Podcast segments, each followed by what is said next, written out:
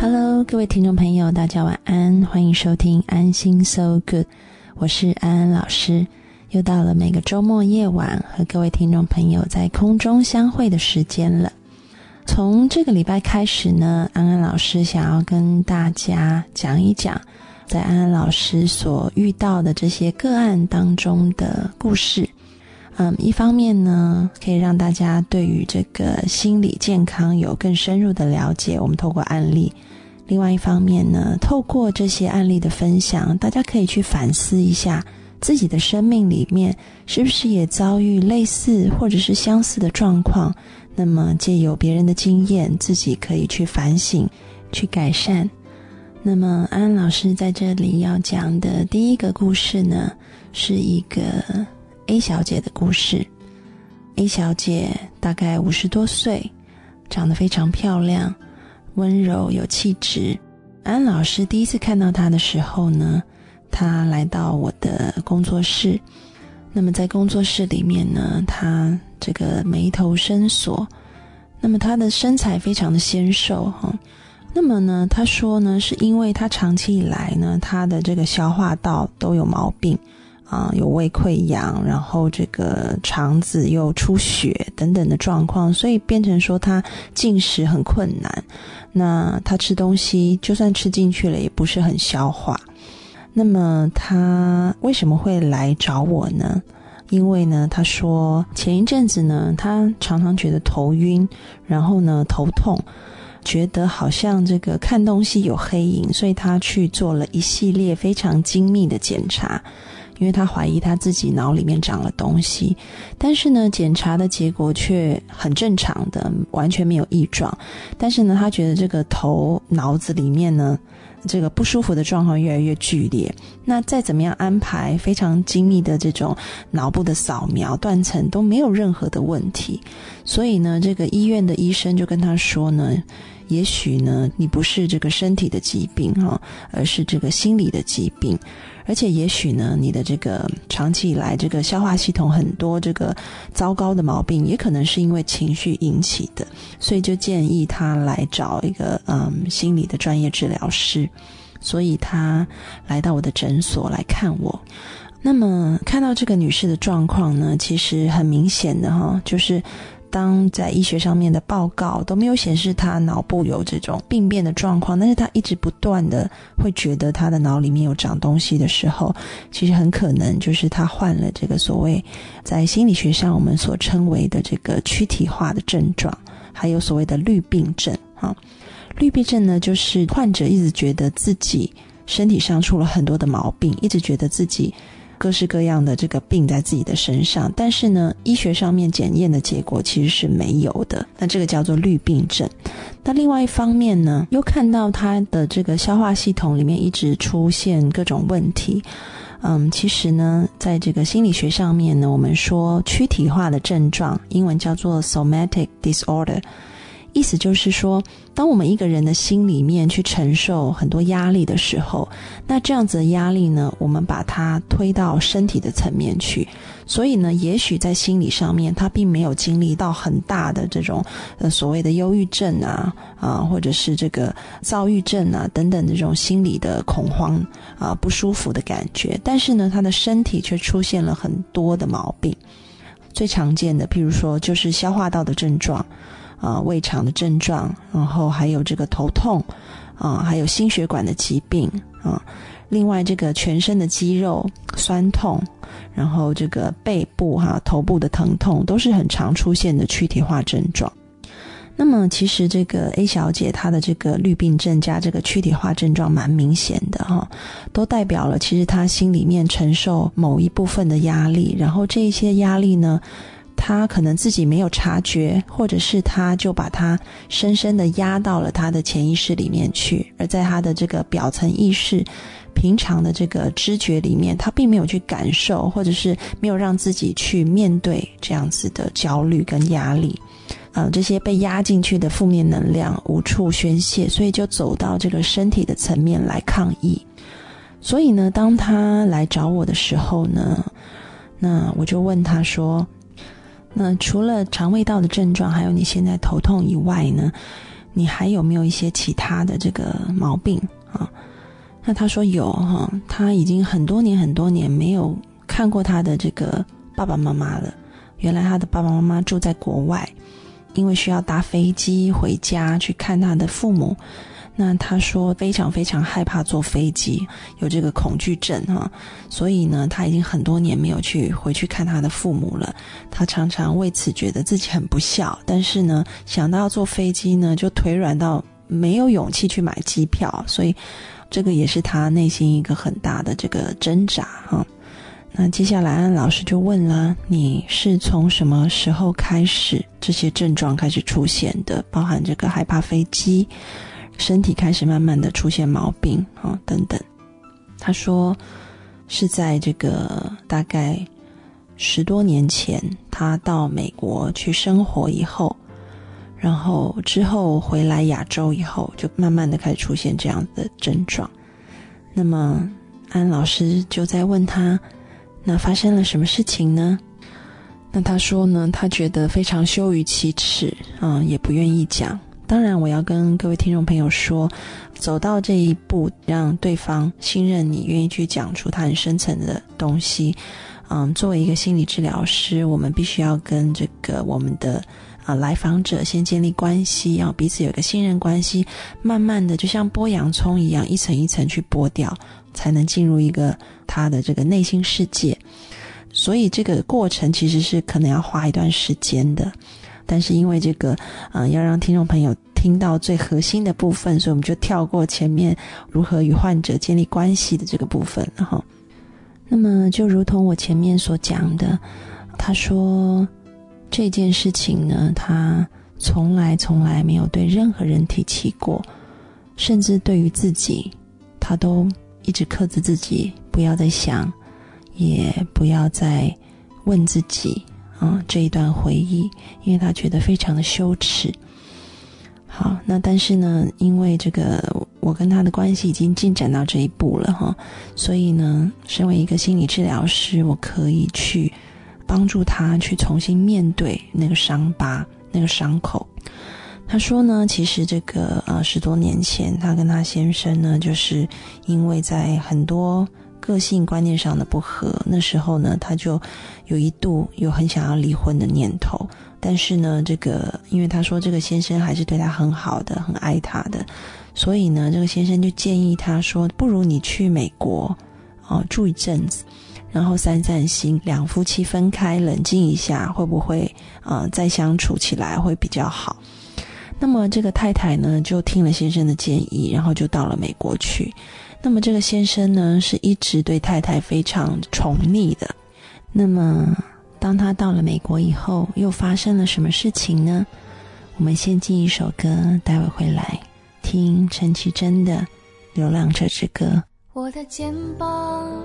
被记忆的包裹，流浪到大树下，终于解脱。希望若是有，绝望若是有，不要想风吹过，连痕迹都不留。我的双脚太沉重的枷锁，越不过曾经犯的每个错。希望若是。有绝望若是有，怎么会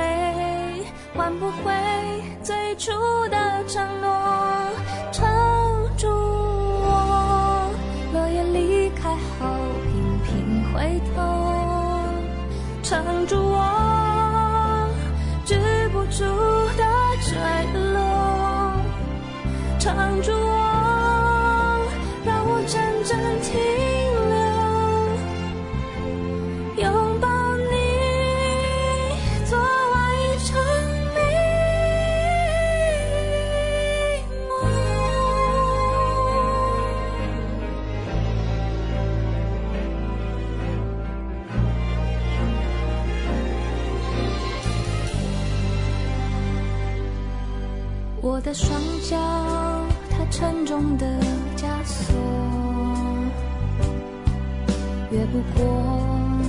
曾经犯的每个错。希望若是有，绝望若是有，怎么会？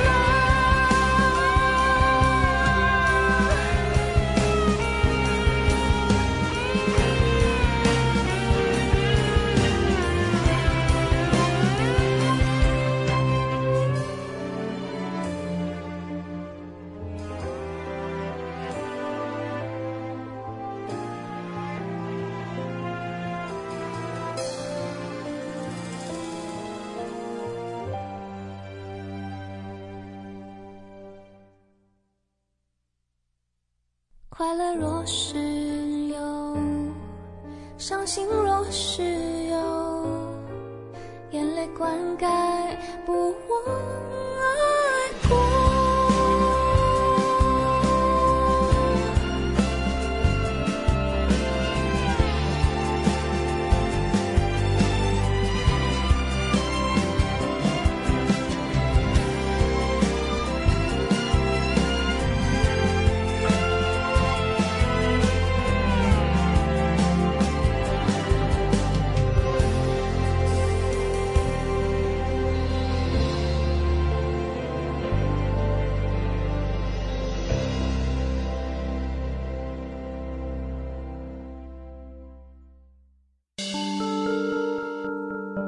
各位听众朋友，大家晚安，欢迎收听安心 So Good，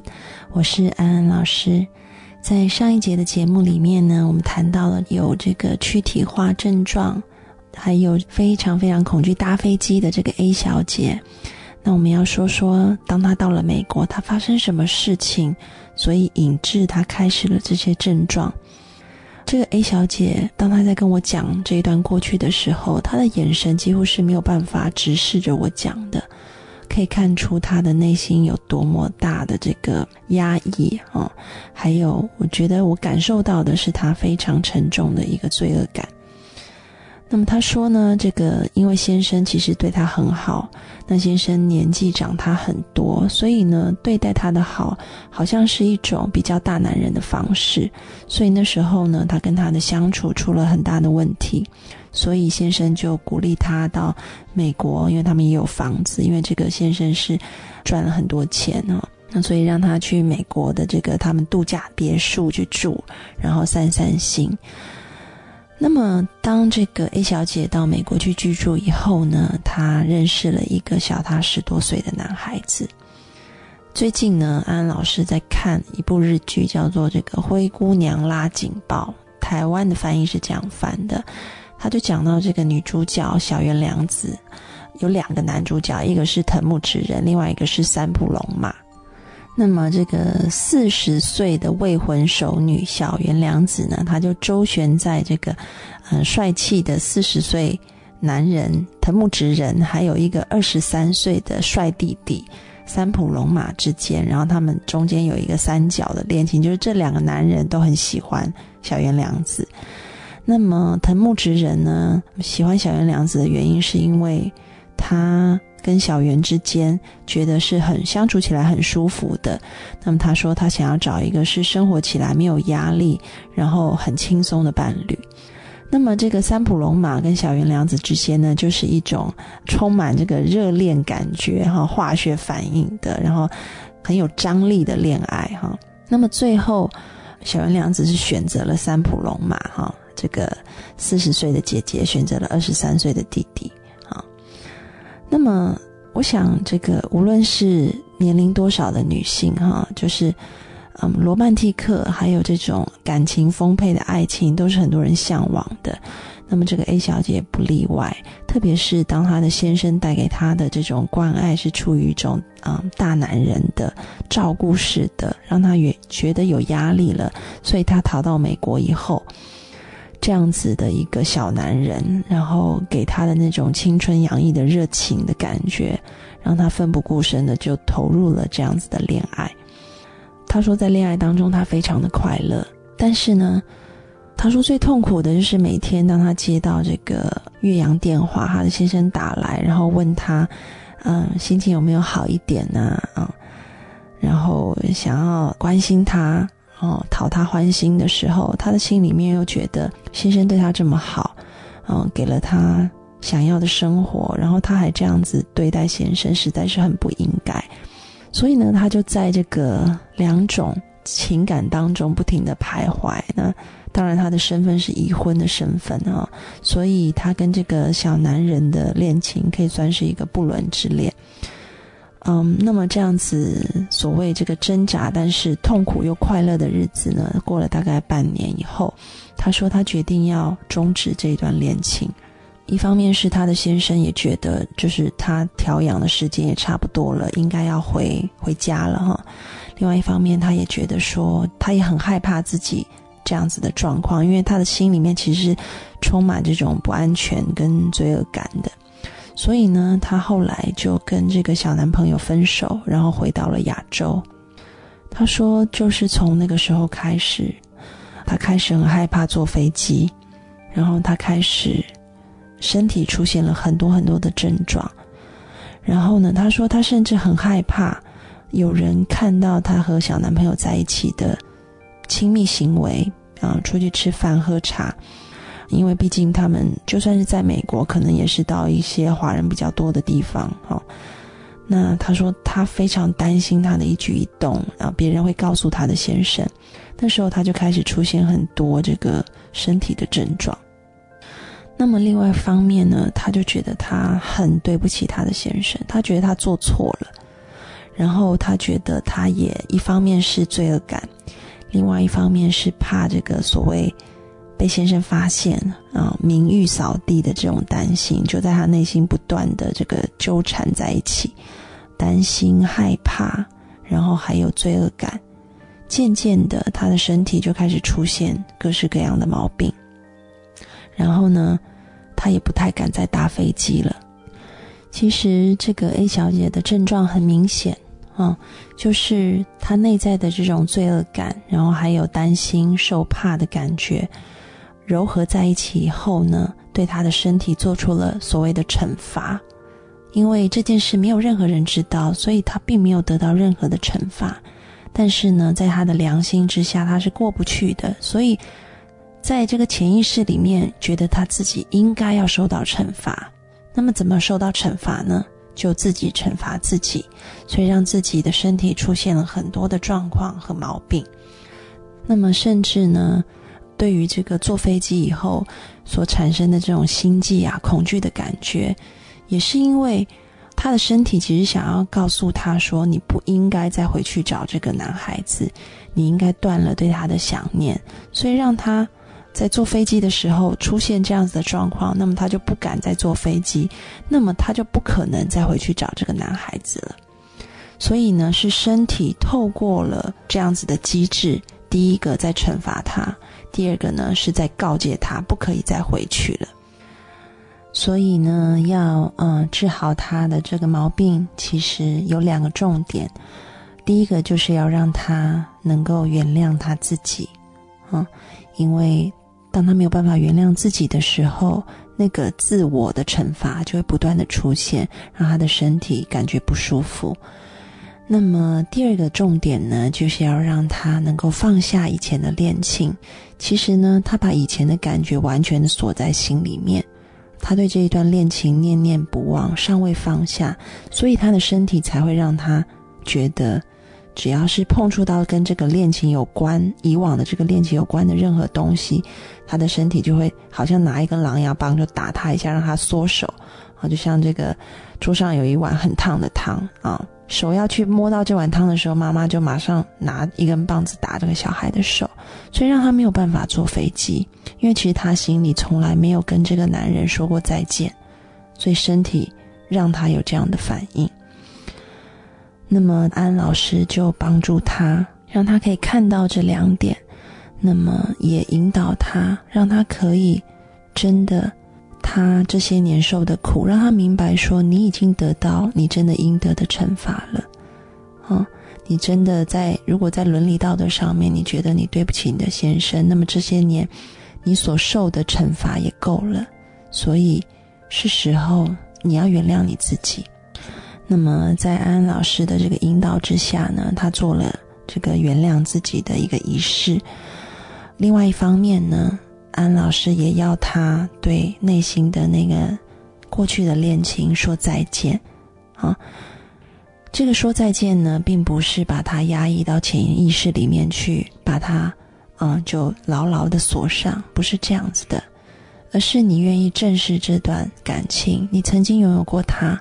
也在里面得到快乐，但是呢，这一切已经过去了，你可以把它放在你的心里面，这是你。美好的一段回忆，那同时你也跟这段感情说再见，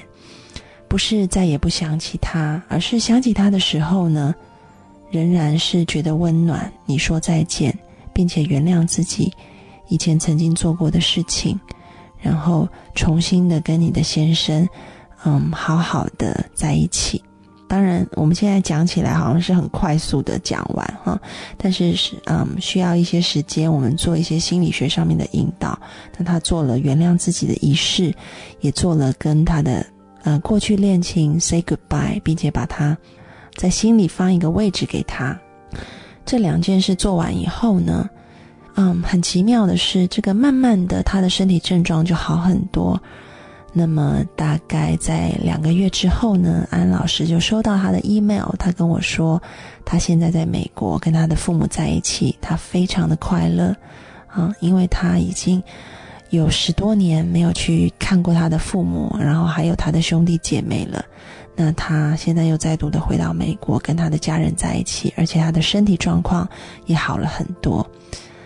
那么安老师看到以后也觉得很开心，这个就是。我讲的 A 小姐的生命故事，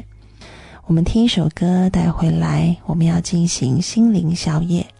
听一首陶喆的《沙滩》。空无一人，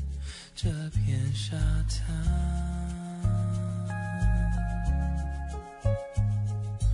风吹过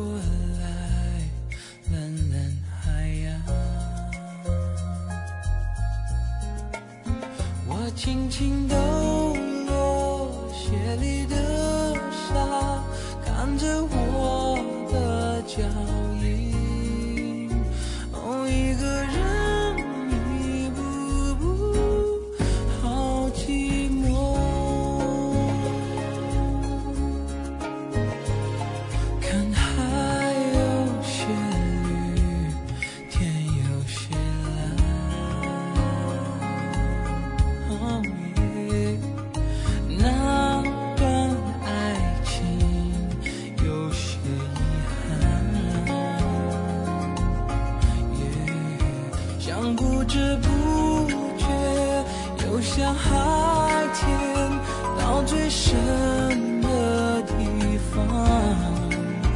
才发现你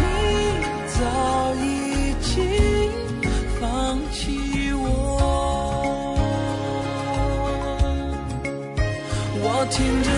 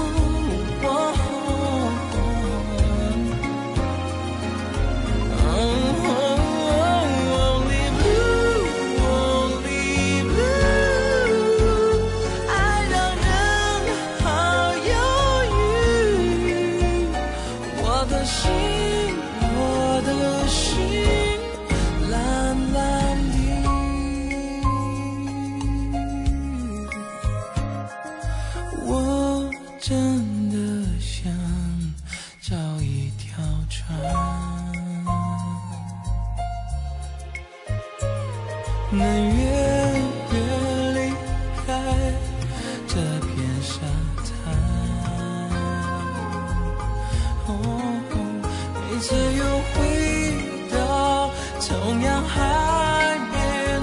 还是会对你想念想念你。